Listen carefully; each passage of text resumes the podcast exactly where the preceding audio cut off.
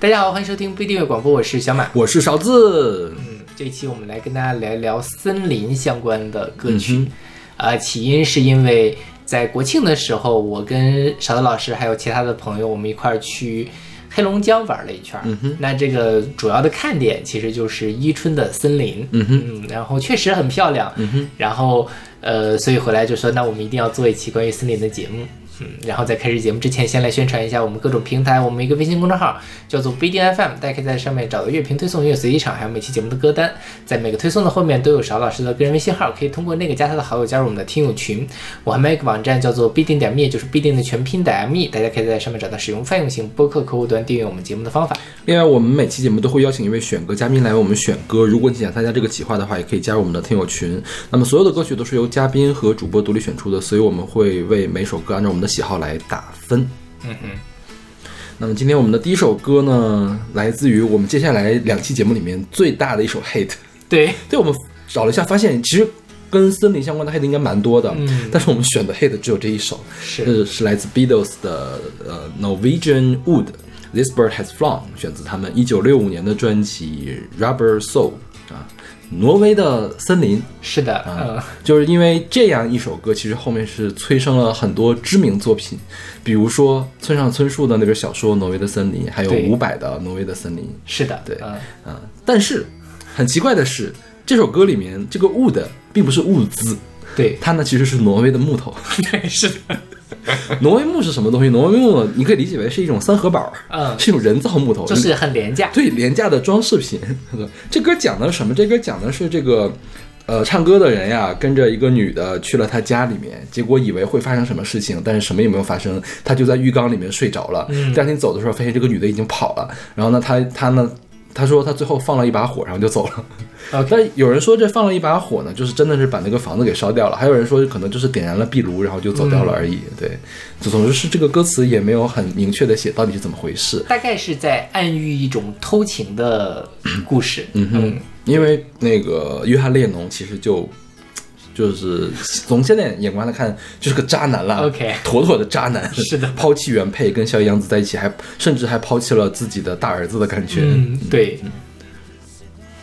然后这个这个物译啊这件事情啊，也是一个比较有意思的事情。就是说，本来挪威木你这样译译成中文或者是译成日文吧，就没有那么有有意思的感觉。但是一开始由于错误的在日本的时候翻译成了挪威的森林，就反而让这个偷情的事情啊，小树林里面的事情 变成了很浪漫。对对对对对，就引申出来这个村上春树的那一首呃那那本小说了。那本小说。呃，叫《挪威的森林》，其实里面提到挪威森林的事情，就是《Beatles》这首歌，说其中的一个女主角很喜欢听这首歌，包括结束的时候，那个女主角自杀了之后，这个男主角又听到了这首歌，又怎样怎样，引起了一种这个情愫。呃，说实话，呃，《挪威的森林》是我看的第一本村上春树的小说，但是我现在基本上记不起来他讲了什么一个故事了。OK，我就记得是一个三角恋啊，然后我觉得就是哦。就是我当时看的感觉是啊，是这样吗？啊，就完了吗？这种感觉，就是村上春树给给所有的书都给人这样的感觉，就是没头没尾的。然后呢，但是你整个看下来，你又不觉得说你怅然若失啊，也也是觉得这个事儿坑呢都被他填上了。但你仔细一回想啊，其实他很多坑都没有填的。就是一方面可能是因为他本身小说写的也很精妙，一方面是因为当时觉得。林少华的那个翻译其实是很打动人的，就是很多人说林少华和村上春树是两个作家嘛，就是林少华的村上春树是一本小说，然后村上春树本身的小说又是一本小说，直到后面那个施小伟开始翻译村上春树的书之后，大家才发现原来村上春树的文风是如此的硬朗，然后林少华的文风就是那种磨磨唧唧的那种感觉，很多人在批评他，就是没有忠实的反映出村上春树本人是一个什么样的一个。状态嘛，当然这个事情就比较复杂了，大家吵得也比较凶。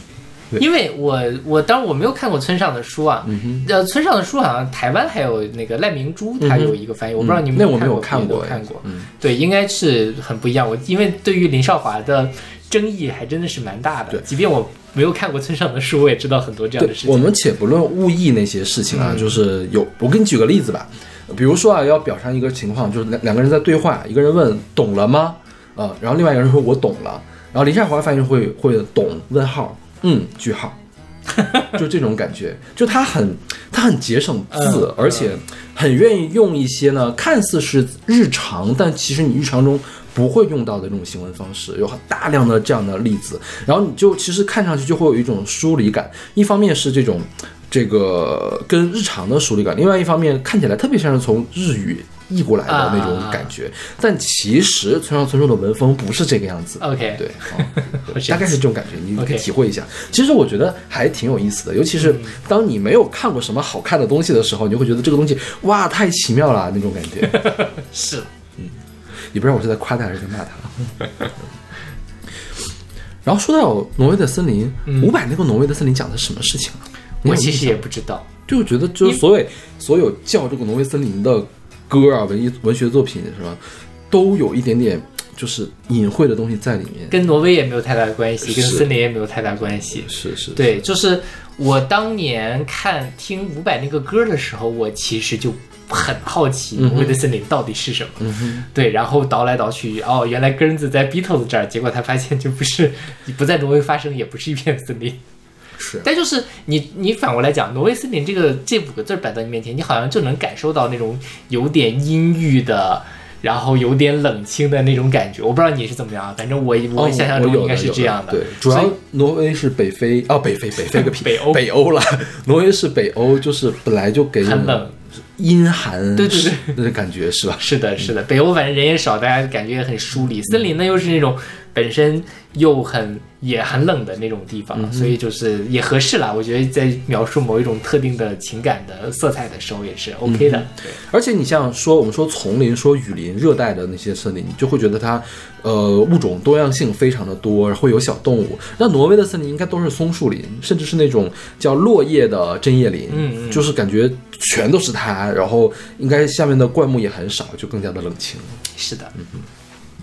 说到这个名字啊，就是有一个都市传说，就是叫 Norwegian Wood。为什么叫 Norwegian Wood？一开始呢，他们想说的是，呃，knowing knowing he would，就是知道他会跟我上床。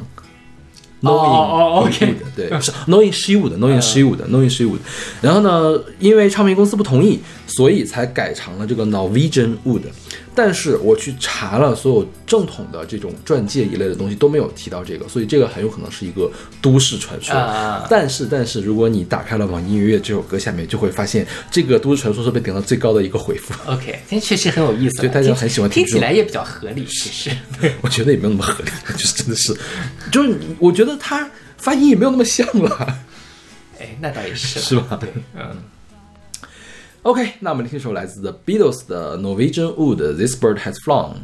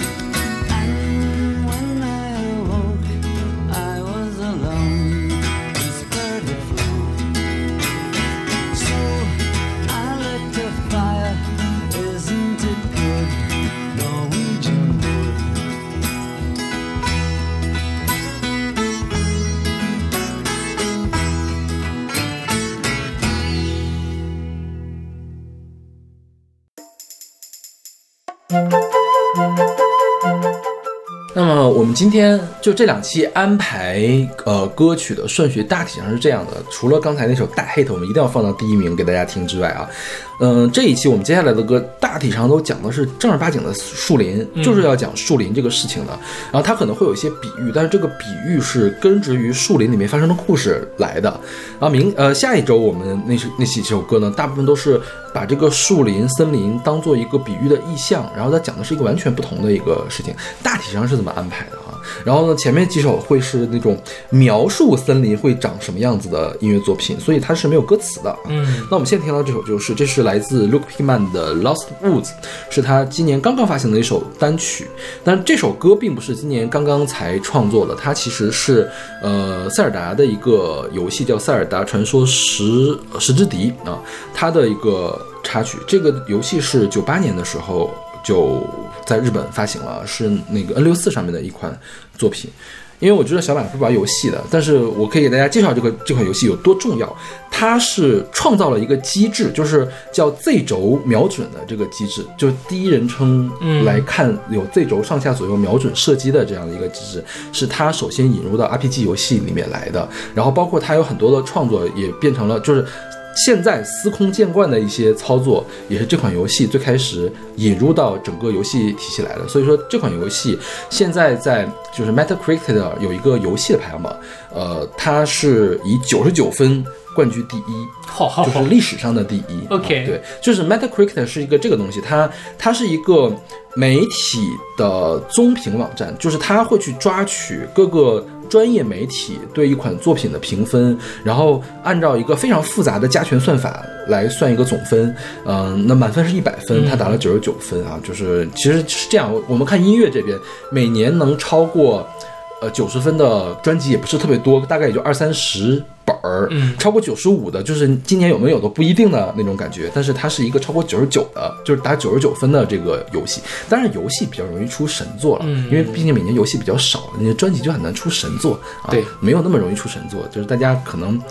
呃，众口难调对对对，但是游戏这个东西，其实它是有一些硬性的指标在那儿的，对。嗯然后，所以这个就是它又销量又好，然后剧情又好，它的又有一些非常先进的这种设计在里面，对对。然后这个《塞尔达传说》是一个很大的一个系列，今年又又有一个很火的那个《王国之泪》，是吧？就是我我一直以为嗯塞尔达是什么光什么王国之泪和那个什么旷野之息嘛，嗯我以为旷野之息是塞尔达的第一部作品。OK 啊、因为我之前完全没有听过这个，但因为那个什么旷野之息确实很火嘛，嗯哼。所以就是对我原以为是这样。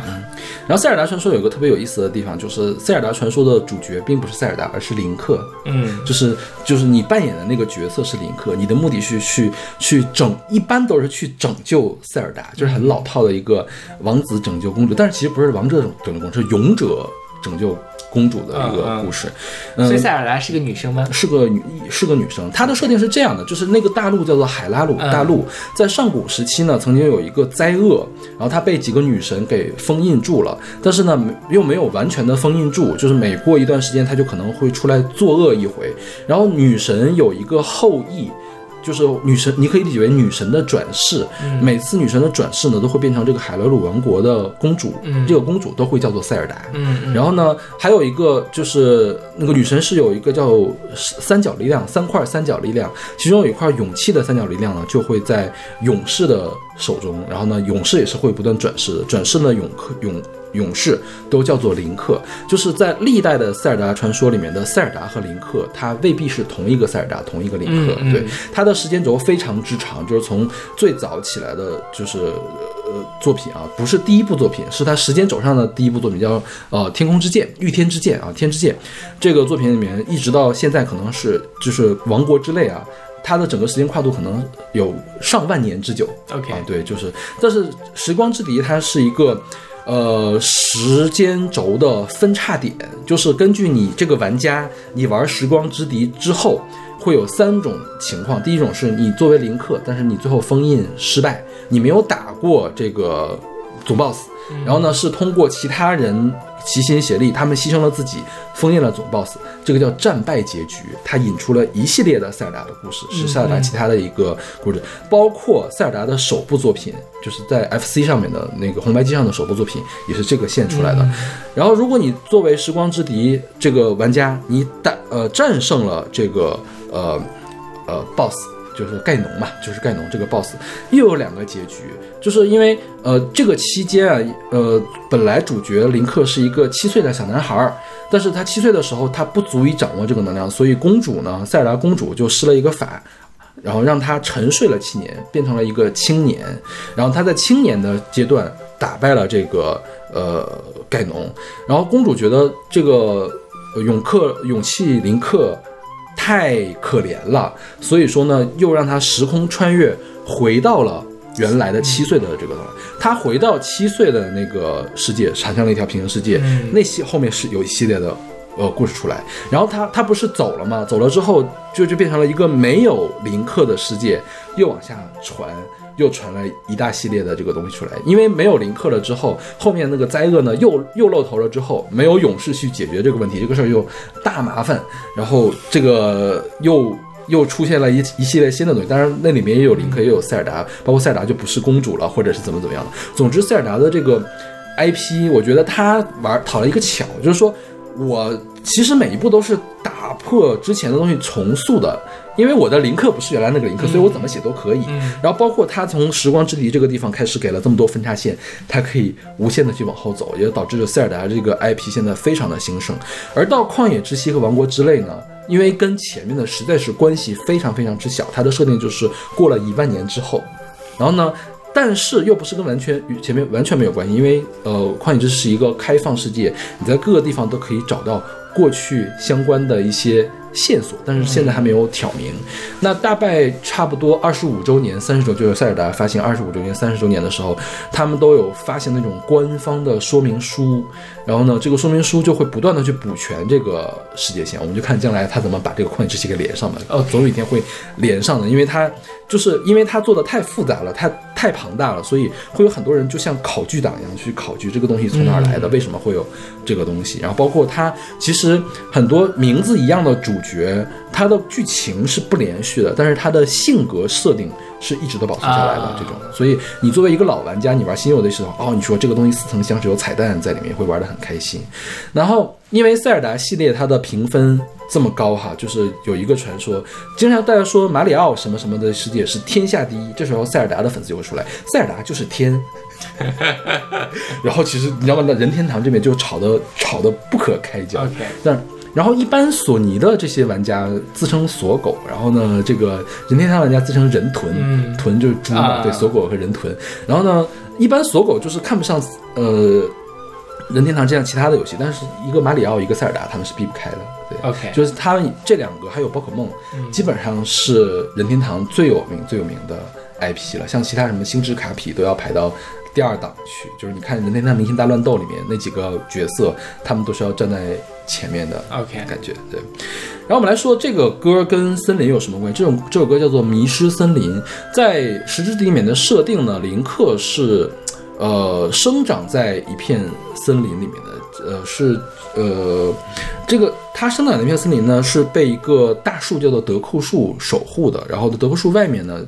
就有一片迷失森林。那你在游戏中实际上进入这片迷失森林，就是你很容易迷路，你必须按照一个既定的方式，比如说先前面那个洞往左转。再往前走，再往左转，再往前走两次，然后你才能到达一个什么什么样的地方。你在实际玩游戏的时候，你就需要不断去试，所以很容易迷路。那个地方叫迷失森林。那设定就是说，如果你做你，如果你是小孩儿，呃，如果误入了迷失森林，就会变成这个像树一样的这个小朋友，叫德库小子。嗯。那如果你是个大人，如果进去的话，就会死掉，就变成骷髅。嗯。最后的有一个有一个时间线里面的这个林克。最后就变成骷髅了啊，就是死掉了。其实塞尔达传说一般都是设定一个很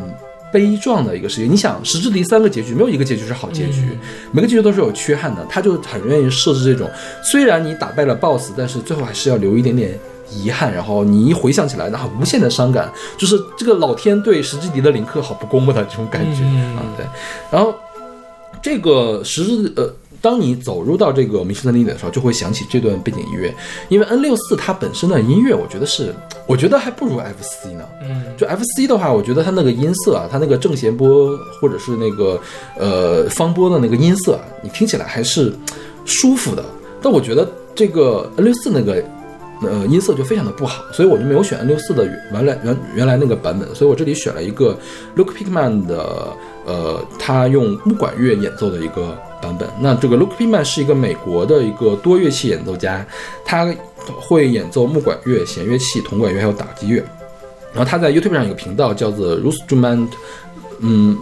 ，My Night Ache 啊，这个，然后他这个曲子应该是所有的乐器都是他自己演奏的这样的一个设定啊。然后同时这首歌呢，也在《塞尔达传说》就《十之笛》里面，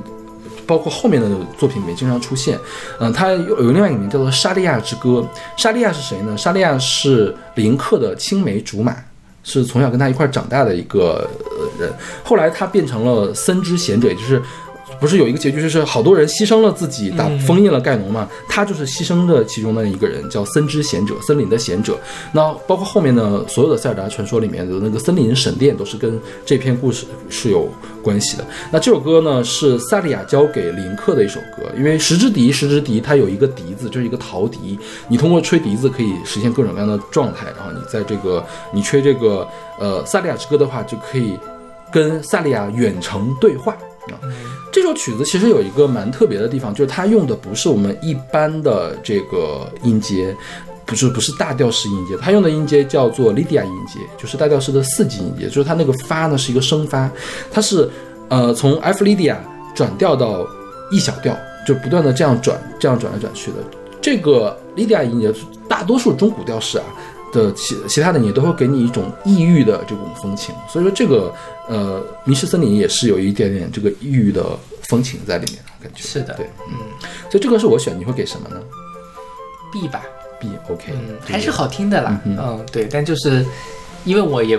不玩游戏，所以就是没有那种就对我来说是好听的，可以一边工作一边听的东西，听了也会开心的。OK，对。嗯，OK，我们下首其实还是塞尔达，我们来听这首来自 Luke Pickman 的《Lost Woods》迷失森林。好，我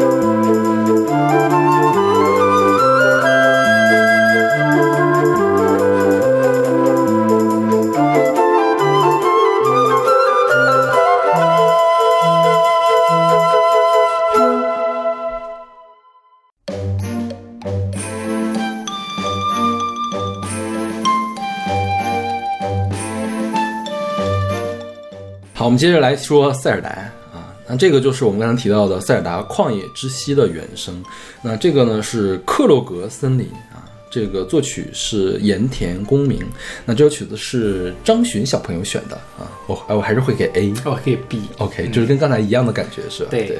嗯，张巡本来选的是 B 站上的一个视频，就是这个克洛格森林什么四个小时的那种安静的那个东西是吧？就是真的是是要不是睡觉用的，啊要不然写作业的时候用的。它除了这个背景音乐之外，还会加一些什么鸟叫的那个环境声音就其实是游戏里面原有的那个环音乐音。嗯，它这个《幻影之息》因为是一个开放世界嘛，所以它是有时间观念的，就是它白天和晚上的配乐会不一样。嗯，那它给的那个配乐呢，其实是这首歌从一分分五十秒后开始的一个呃夜间版的这个版本。那呃，日间版和夜间版它的主体旋律是相同的，但是它整个的速度啊，然后这种呃使用的乐器啊，给人那种感觉是不一样的，就是白天更欢快，晚上更安静一些的这个感觉啊。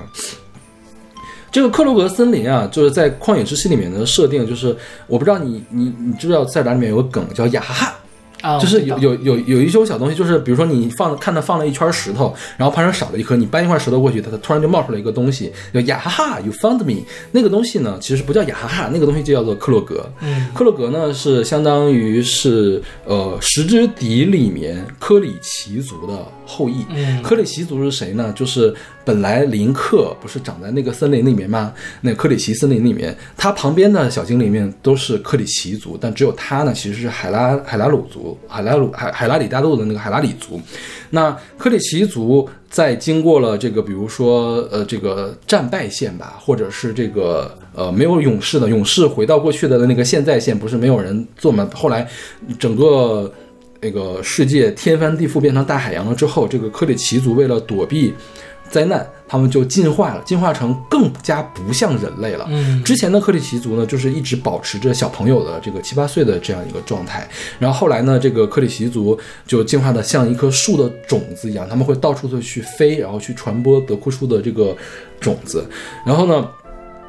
这个森林其实应该就算是克洛格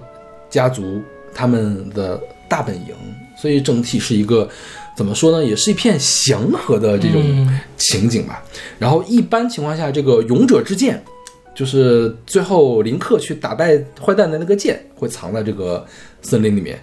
然后呃，这个雅哈在游戏里面作用什么呢？就是你发现了这个克洛格的种子之后。然后呢，可以交给一个晃着沙锤的一个特别搞笑的一个人，然后他可以给你增加这个武器带的这个格子，就是你可以带更更多的这个东西。然后他跳舞的时候就会用什么摇铃啊、沙锤一类的东西，所以你听这首曲子里面，它的背景里面大量的使用了摇铃、沙锤、木琴这种听起来就很活泼的打击乐。对对是我觉得大家可以去看一下啊，就是呃，我跟很多人提到他们玩《旷野之息》，他们玩了很长时间，但是他们一直没有意识到音乐在里面的存在。嗯但是你仔细去听这些音乐，其实起码都可以让你打到 B 的，让小马这种不喜欢听古典乐的人打到 B 的这种嗯水平，就是他做的都是很悦耳的，伴随感很强。其实这个对这种叫什么呢？开放式世界来说是挺重要的一个事情。就是你如果完全没有音乐，太无聊了，太干巴了。但是如果你这音乐太抢戏的话呢，就是后来我有的时候去看那个叫什么宫崎骏的那个《千与千寻》。哎呦，它的这个配乐的密度怎么这么高啊？嗯就是一旦你对这个呃久石让的作品非常熟悉了之后，你会发现，妈呀，到处都是久石让，久石让就是这个片子，我一边在看，我一边在想，哦，这久石让哪首曲子到了的感觉。但是你在玩《旷野之息》的时候，你完全不会有这种感觉，就是它其实是很巧妙的把它放在了背后。但其实音乐一直是塞尔达传说的一个重点，就是包括从十之敌开始，它是要求你去用游戏按键去演奏音乐，然后来达到一些事情，所以后面音乐制作是呃融汇在里面的。包括《旷野之息》里面也有非常经典的一个唱段叫《卡斯之歌》，就是一个手风琴演奏的曲子，它用一个吟游诗人来串联起来里面其他一些配角的这个生平的故事。其实，呃，你作为一个玩家，你去扮演的林克，因为林克的一开始设定是，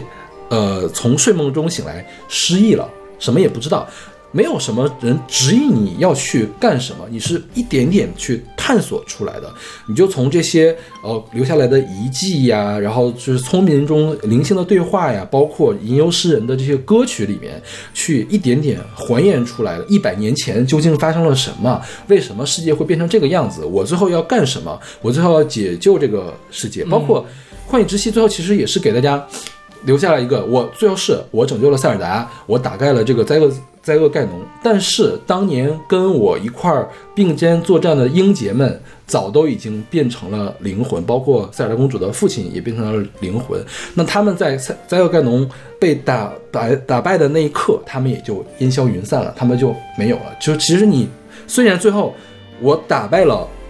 最终 BOSS，但是我还是一个怅然若失的这样的一个状态。就我觉得这是塞尔达整个的一个呃魅力，包括他音乐的这样的一个魅力。我我我我觉得啊，就是你可以在网上去找一些像这种。什么什么什么什么地方音乐，除了除了战斗音乐，我觉得其他地方的音乐都可以用用这个功能，就是助眠或者是陪伴你来嗯工作的感觉。它其实是一个白噪音的感觉对，但是是比白噪音更好听一点的这种嗯背景音乐。对，嗯，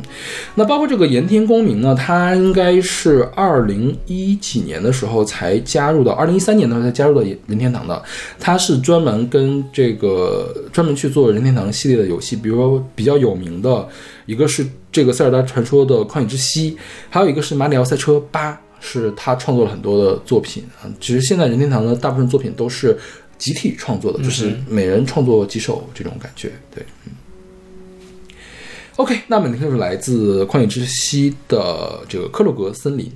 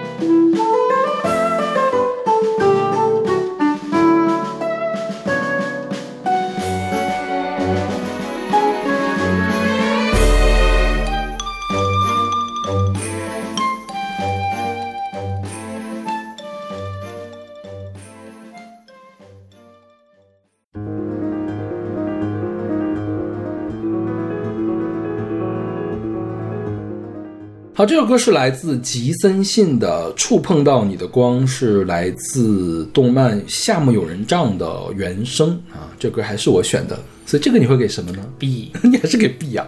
我都特意选了一个《夏目友人帐》，你居然还是只给 B。但就是这纯粹从音乐角度上讲，它没有那么吸引我。嗯对，虽然有它的加成，但是 OK，就就加了成才打 B 吗？还是说单纯音乐就可以的单纯吧单纯 OK，对。就是我在选曲子的时候啊，我在想，其实日本动漫里面是有很多关于森林的场景的。嗯、我觉得主要原因是，呃，日本的森林覆盖率还是蛮高的，是的就是他们的日常里面会有很多跟森林有关的事情，他们关于森林的传说也很多。然后我想了半天，我我觉得比较恰当的就是这个动漫《夏夏目友人帐》。其实我觉得《夏目友人帐》大部分的配乐，你随便挑一首差不多点的，都很有森林的感觉。因为《夏目友人帐》给我的就是一种日本森林的那个感觉，嗯是吧？你说日本这个地方又不大，我总感觉它应该是一眼就可以望到 望到边的这种，也没有那么小了对。对，但是其实你你以个人的眼睛来看的话，你不坐到飞机上，你还是很难把一些事情一下子看到边的。对就是你能看，也就看到几公里之外的事情。其实几公里外之外都是森林，这片森林对人来说就是很大的一片森林了。我觉得很多日本动漫都会这样的感觉。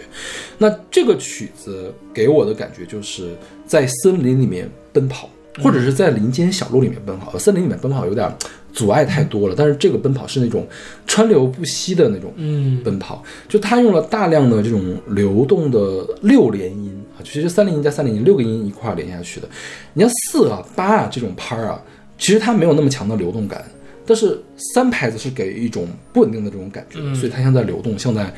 奔跑。然后这个曲子长达七分多钟，前四分钟一直是这样的一个奔跑，就是它是用不同的和弦和声，然后做分解和弦，然后来做这个六连音。那到中间的时候，它突然停了一下，整个音色打亮开，好像是豁然开朗，你来到了林中的一片这个呃湖湖面啊一类的，然后看萤火虫飞起来的这种感觉。所以我觉得这个是我想象中比较好的森林会长这个样子，就是包括动漫中会给大家展现的森林应该是这个样子。是的，然后这个吉森信他是夏目友人帐的创作家嘛，他是呃弹钢琴的，然后还作曲，嗯，其他的一些作品应该也都是一些动漫的这个作品，对，嗯。OK，那么来这首来自吉森信的《触碰到你的》。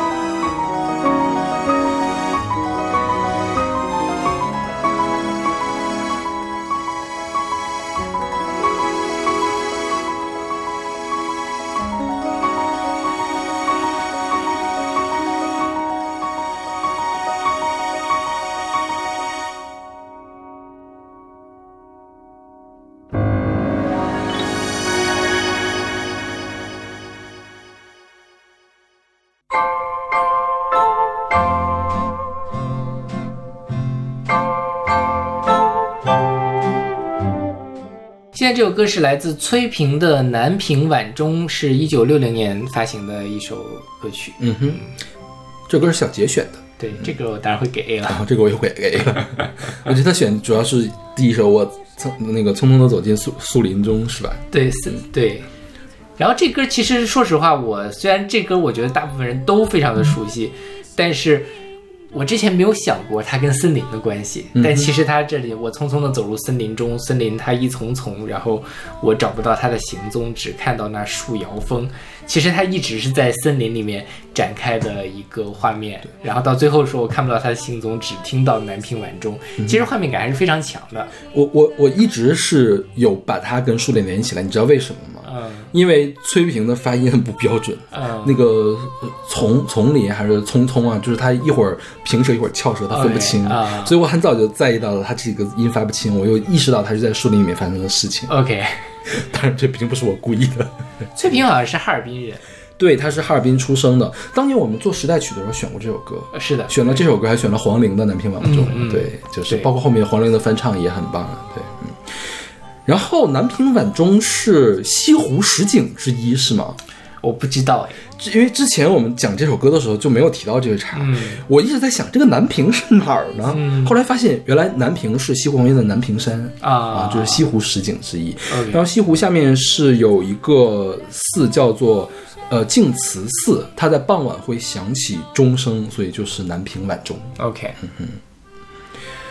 然后这首歌他说是，其实说一个年轻少女在森林游玩时，相遇到了自己很欣赏的对象，可她当鼓起勇气准备上前搭话时，天空不作美，下起了一场大雨。那个还没来得及等自己搭话的她失去了踪迹，但相思的种子已经深深植入了少女的心田。但是好像这有一点附会的含义了。我他其实他本身的这个呃歌，他没有说的那么明白，也没有说到他下雨，因为还看到了夕阳红，OK，对吧？他肯定是跟那个有一点出入，但确实我觉得。好像你可以把它当做一个少女在追求心爱的对象，也可以在表示她误入一片森林，然后想得到的东西没有得到，然后最后就是一片长往寂寥的夕阳下的一个晚钟的那种氛围。其实它的那个氛围刻画的很好，所以其实很多情绪都可以往里带入进去。嗯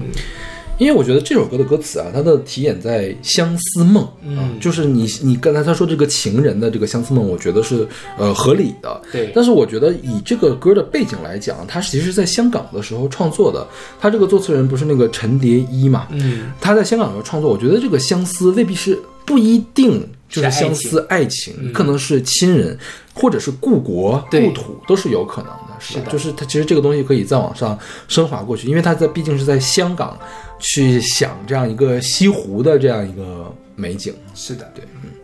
这个陈蝶衣原名叫陈元栋，他有很多著名的作品，比如说《情人的眼泪》《我的心里没有他》《凤凰于飞》等等啊。我有一段情，然后那作曲呢也很有名，是王福林。王福林也是上上海出生，然后跑到香港去的。他其他的比较有名的作品有《今宵多珍重》《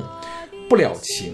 还有《我的中国心》。我没有想到我的中国心是他写的，是。对，因为他其实这两个歌差别还时间还跨度挺长的，是对。就他创作能力一直很强。嗯但你想，《我的中国心》其实也蛮像上海的歌的，对。上海那个电影里面的歌，是是是。因为上海其实有很多爱国电影的，当时也是。嗯对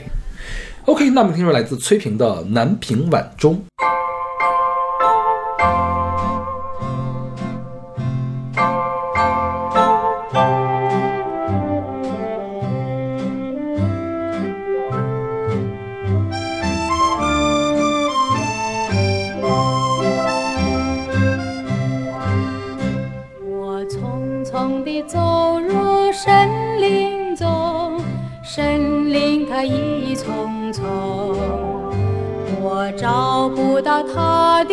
心中，只看到那树摇风。我匆匆地走在森林中，森林它一丛丛。我看不到他的行踪，只听得那南屏钟。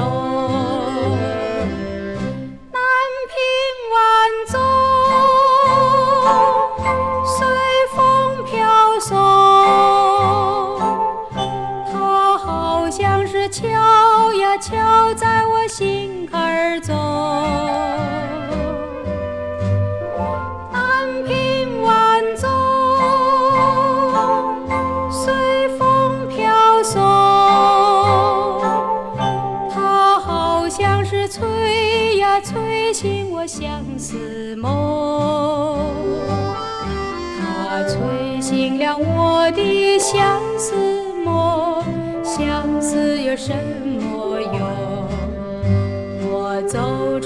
出了丛丛森林，又看到了夕阳红。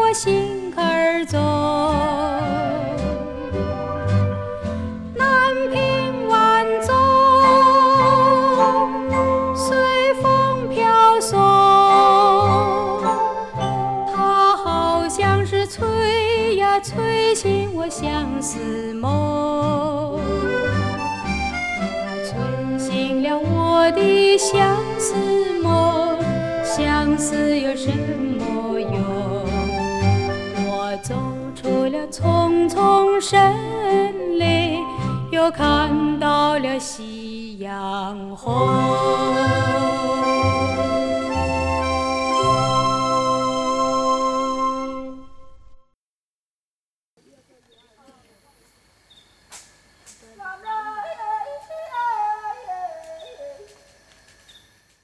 好，这个是来自 Buck Beyond 的《Spirit of the Forest》，选他们一九九三年的专辑《Spirit of the Forest》。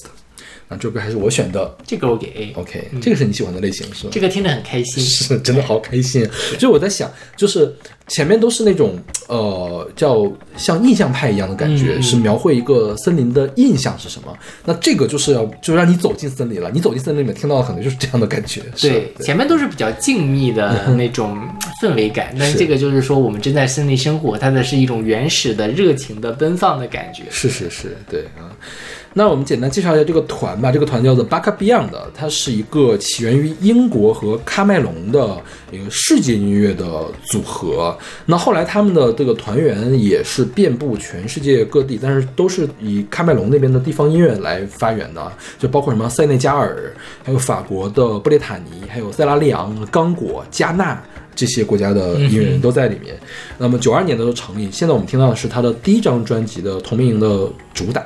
他们的特点是把爱尔兰的凯尔特音乐，还有喀麦隆地区的这个巴卡音乐结合在一块儿。巴卡人是一个民族吧，他们主要分布在喀麦隆的东南部、刚果的北部，还有加蓬的北部，还有中非的西南部的雨林里面。所以你这个是一首关于雨林的这个歌曲嘛。然后一般西方人会把他们称为比格米人。就是跟还有其他几个民族一块儿成为比格美人，呃，过翻译过来其实是爱黑人，嗯是一种蔑称啊，嗯是一般现在不用这个名字了，就巴卡人称呼他们就可以，因为他们也是自称巴卡人。然后巴卡音乐是世界上最古老的音乐文化之一，它也是一个复调音乐，就跟我们的侗族大歌一样，它是一个复调音乐。然后通常呢是这个旋律重复的很多，节奏也重复的很多，然后经常会有即兴的段落出现，然后一般是这个狩猎前准备的时候，或者是举办重大仪式的时候，还有就是大家单纯开心了，我们要娱乐一下的时候，篝火旁边啊唱一段歌，这是巴卡音乐，然后舞蹈在他们的音乐里面会占很大的比重，然后他们也会有一些比较奇特的乐器。我是第一次在这个巴卡乐里面见到一个乐器，叫什么叫土弓，就是射箭那个弓，那个弓去做乐器。就是类似于弹拨对对，拨它，对那个东西呢，会把它挖一个坑放到土里面，然后拿土那个坑当做共鸣腔啊所以叫土弓，也叫做土竖琴啊啊，就是这些东西。然后还有水鼓，就是鼓里面接上点水，然后拍。嗯，就是它是很奇特的，他们那边的打击乐器，然后另外还有一种像喇叭一样的这个吹奏乐器，叫做米里某哦，某里某某里某啊，就具体是什么我也不太清楚了。就是你从这个音乐这首歌里面就可以听到有一些莫名其妙的这个声音，就是他们本地的这个音乐弄出来的啊。然后这张专辑他们首张专辑也让他们在西方世界比较火。其实我觉得这些世界音乐最开始在西方火，大家可能都是处于一个猎奇。的心理。嗯。但是呢，这个事情呢也两说，就是你从一个猎奇转向一种尊重，这个也是 OK 的。我觉得起码这些音乐人是尊重这些音乐的，是把这个东西呃发扬光大出来的感觉，是吧？是的，这个给我最大的印象就是特别密集的手鼓的鼓点，啊就一直在后面打鼓，就是你有一种冲动，就是想跟他一块儿跳起来。另外就是时不时在背后出现的那种原生态的呐喊的那种，嗯也也不也不知道他在唱什么那种感觉。对其实，嗯，巴卡 Beyond 的很多歌曲都是有人唱的，就是他们那个英国的那个女歌手一直在里面唱。那这是他少见的一首没有人唱的啊。OK 对，但是也是他最有名的一首歌了，当然对，嗯。OK，那么听是来自 Buck Beyond 的《Spirit of the Forest》。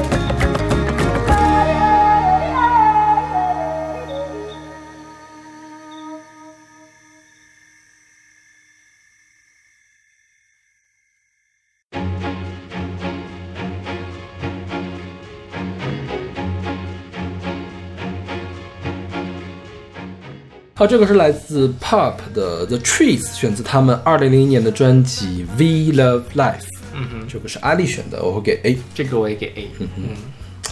这歌开始就是不是描述森林的景象了啊，嗯，这歌具体讲的时候，我觉得很神奇，就是嗯我不知道你们有看啊，就是他们那个主创叫什么，就是那个 Harvey Cooker，Harvey Cooker 说说他是受到什么启发创作这首歌，就是很多爱人们愿意在森林上刻下“我爱你”。对，但是其实啊，这个树长了十年之后，因为这个树不是线性的长的，所有的字都会变成扭曲。嗯就是这个森林，它其实是一个没有意识的，就是以万物为刍狗那种感觉，嗯在看着这一切，然后这样这看这一切，压根儿就抵不过时间的流逝。对，看着这些人间的各种各样的抓马的事情发生，但最后对我来说，这都无动于衷。对是是是，对，嗯，是一种超越个体存在的感知能力和持久稳定的力量。他这首歌的歌词也非常有意思，他前面也当然也讲了说这个刻下你的名字，但是你一直回不到我身边的这种感觉。嗯但他最后呃落点就是说，不妨把这些事情都告诉那些树，就是说你既然可能我我想他可能表达的一种含义是。呃，世界上有很多事情都是不稳定的，但那我们不如去追寻那些永恒的东西，我们不妨把我们的自己的情绪稍微的呃克制，然后把把我们的更多的精力投入到对大自然的这样的一种恒定不变的这种确定感的感受之中。对，这还是挺挺挺合理的。想不到的就是树还可以写这种事情。对，是是，而且它这还非常有意思，就是说他说这些树它看起来都没有用，但它生长 它产产生了我们需要的氧空气。气，对。我们简单说一下这个 Pop 的乐团吧，我们之前应该介绍过他们吧？应该是吧，他们很有名。对，他们是一个英伦摇滚乐队，被称为英伦摇滚四巨头之一、嗯 t h e Big Four 啊。另外三巨头谁呢？是 Oasis 绿洲乐队、Blur 模糊乐队，还有这个什么来着 Suede 山羊皮乐队啊。他们四个是并称的。其实他们一九七八年的时候成立了，整个八十年代都不火，直到九十年代的时候，九四九五年的时候才开始大火起来，变成了 Big Four 之一。他们最开始。不叫那个 pop，pop 是果酱是吧？就说纸浆什么浆的这种感觉，他们叫呃 Arabicus pop，呃这个 Arabicus 来自什么呢？是这个阿拉比卡咖啡豆啊当时他们看那个《金融时报》，说是把这个阿拉比卡咖啡豆列入了这个商品的指数里面，商品指数里面，然后觉得很有意思，他就把这个阿拉比卡留下来，然后变了一个拼写。然后呢，Pop 呢确实是来自一九七三年的一部电影，觉得 Pop 叫《银海追击令》啊，是一个惊悚喜剧片。啊、对，是反正是这个，反正也莫名其妙的这个东西。后来觉得这个一开始觉得这个 Pop 的这个词太短了，你总要配一个。后来呢，就觉得就是呃配的又累赘，又把这个前面那个词给删掉了，然后它就变成现在的这样的一个名字。然后这首曲子啊，就是我一开始听觉得跟其他的曲子不太一样的，就是它有一个很棒的弦乐在后面。后来发现它是故意采样的，它采样的是一个一九六九年的电影，叫做《特务乌龙王》嗯的一个一首歌的原声啊，就叫 Tell Her You Love Her 的弦乐，然后让这个整个曲子，我觉得，因为它讲的是一个历史相关的这个事情嘛，就是树记录历史，但是树又漠视历史，嗯漠视你个人个体的一种历史的感觉，是一种比较宏大的这种东西。我觉得这个弦乐是增大了这个宏宏宏大感的。对，是的，有一种史诗感在里面。嗯，然后他第一句话说：“我用一支那个步枪把这个喜鹊给射了下来。”然后这个 Harvey Cooker Cocker 特意说：“说我从来没有打死过喜鹊，这个是我瞎写的。就是我我我奶我姥姥确实是有一个这个气枪但是呢，我一直没用过，它就坏了，我真没打过。”防杠声明。是。嗯 OK，那么听出来自 Pop 乐队的 The Trees。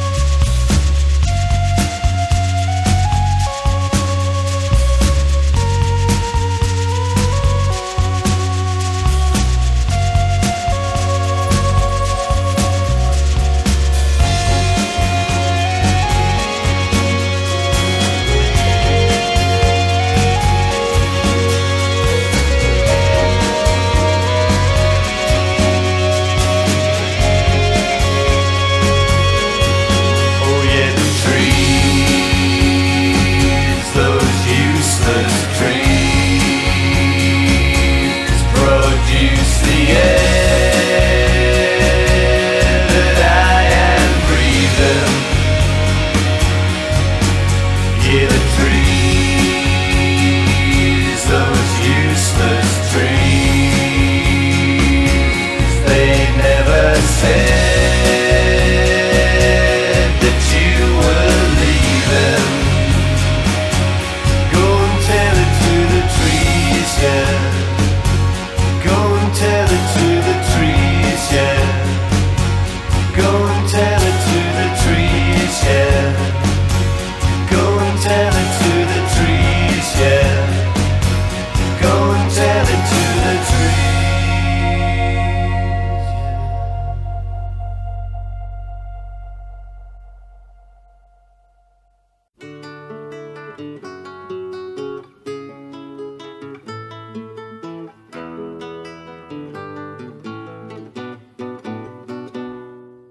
好，这个是来自 Rush 乐队的 The Trees 啊，选择他们一九七八年的专辑 Hemispheres。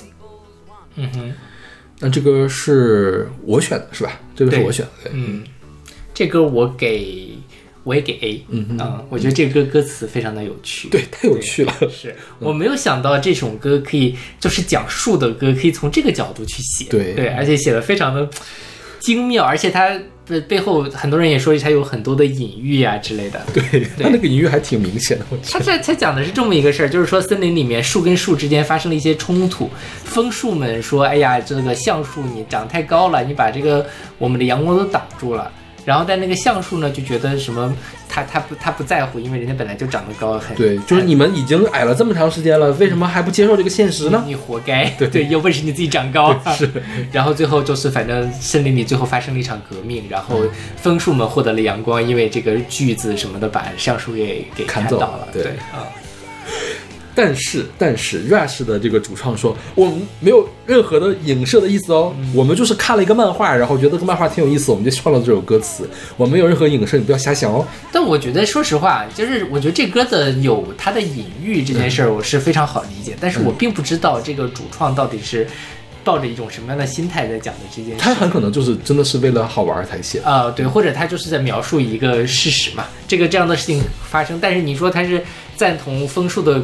革命呢，还是在可怜悯橡树的无辜的死亡呢？这件事情我并不知道，嗯我觉得这很很很有趣。对，然后有人说这个呃橡树跟枫树分别代表了加拿大和美国，对，因为这是他们的加拿大就是枫叶嘛对对对，是，所以正好是又是邻居，然后大家又呃同气连枝的，然后再竞争同一个有限的区域。反嗯正他们本身也是一个加拿大的乐队嘛，所以这这也很好理解。对但是啊，我想的是，如果说他这首歌是真的在影射革命的时候，基层革命的这个事情，我觉得他是向着革命这一边的，嗯因为他毕竟写的像个战歌一样，我觉得他是整个整体的给人感觉是积极啊向上的这种感觉。对对对我觉得他是。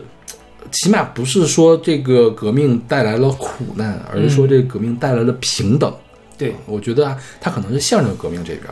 但是他他确实说了，说我没有这种比喻的意思。对 说到这儿啊，说到树，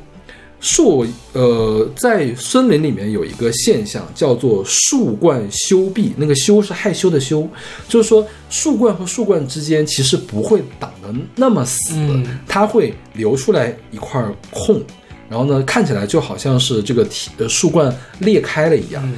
这个事情到现在没有科学的定论，为什么会究竟会发生这个事情啊？有人推测就是说这个是自然形成的，就是因为你总是摩擦，它就这个容易断嘛，所以那个地方芽就长不好，就会就会出现这个空。还有有时候这个树是故意长成这个样子，因为你摩擦会受伤，就会比较容易危险。那这样它就感知对面有没有相关的树，就让出来一点点地方，然后大家、呃反正够自己用就可以了，就是会形成这样的一个状态。所以呃，在树林里面确实是有这种生态位的，就是上面的生态位和下面的生态位各自怎么样，但是大家都各有各的生存方法。对比如说有的就会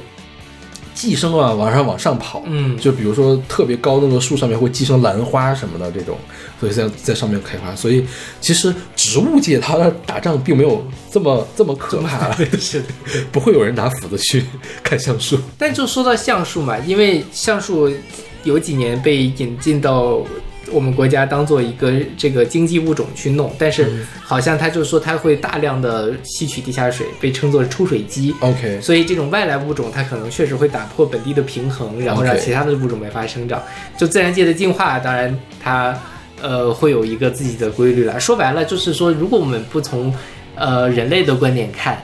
其实也无所谓，它最后它还是会达到一个新的平衡。但这个平衡的时间很漫长，而人类的生命又是如此的短暂，所以它给我们的影响其实是非常大的。OK，嗯，我们来简单介绍一下这个乐队吧。这个 Rush 乐队是一个加拿大的摇滚乐队，也是六八啊六八年成立，刚才那是七八年成立啊，那早了十年。六八年成立，然后呢一八年的时候，因为有呃一八年时候停止活动。然后也是宣宣布是暂时停止活动，但是二零二零年呢，他们有一个主创的乐手是他们的鼓手叫 Near Part Near Peart 就去世了，嗯啊，所以就是后面就再没有活动了。他们在六八年成立的时候，然后后来七四年形成了一个稳定的阵容。他们的特点是演奏技法非常高潮，就是有很多乐评杂志啊会评做大评选，就是他们的三位乐手，就是这个 Geddy Lee 是吉他手和主唱，然后 Alex Lifeson 是吉他手。呃，然后 Neil Peart 刚才说错了，Geddy Lee 是贝斯手啊，然后 Neil Pe- Neil Peart 是这个鼓手，他们三位在各自的领域都是最顶尖那一级的表演者，对，所以你会听他们的这个器乐是非常的绚烂的这种感觉。包括这首歌一开始是一个，你你听前两句你会误以为啊，我是不是要听一首民谣了？嗯结果后面突然一下这个硬摇滚起来了，就非常的爽快，真的是要打仗了一样的感觉，是吧？对，然后他们的呃技法非常高超，他们的风格也经历了很多的改变。一开始是唱硬摇滚的，八十年代呢，然后七十年代末开始转向前卫摇滚，后来八十年代呢。合成器大流行，他们就开始用合成器。八十年代末又回归到硬摇滚，其实是走了一整圈儿的这个感觉。一三年的时候入选了摇滚名人堂，然后包括他们主唱盖蒂利这个特别高亢的这个声音，也是他们的亮点之一。然后他们的这个 Neil Peart 就是去世的这个鼓手，是他们的词作者，这个词就是 Neil Peart 写的还是很牛逼的。对，然后他们的现场也很牛逼，他们现场非常注重这个还原唱片中的音质。因为你想吉他，呃，你想这个摇滚乐手，他们就三大件儿嘛，有很多在唱片中使用到其他的东西，你是没有办法在现场还原的。嗯所以在八十年代末开始，他们的现场设备就会加入大量的这个采样器架，就是每个人手里面都有一个或者多个 MIDI 的这种控制架，就是随时可以调一个音源出来，然后来还原我这个 CD 里面出现的这些声音。OK，然后包括他们的舞台装置也很有意思，他们在舞台上会引入各种各样的道具，比如说洗衣机，比如说爆米花机，还有什么充气兔子一类的地方，就是他们的就是就是做做做做那个做一个装置，对，做一个装置，对就不，他鼓手旁边就专门留一个这个地方，很有意思，我觉得，我觉得他们是很有艺术追求的。我以为是把洗衣机放那儿，然后拿一个麦克风在那里。没有了，没有了，哎，就是创意应该还。不错。爆米花机有自己的声音，然后需要的时候噼里啪啦，然后他们嘣着炸。是是，OK，那我们这期关于森林的节目先为大家放送到这儿，我们下期继续跟大家聊森林。我们下期再见。下期再见。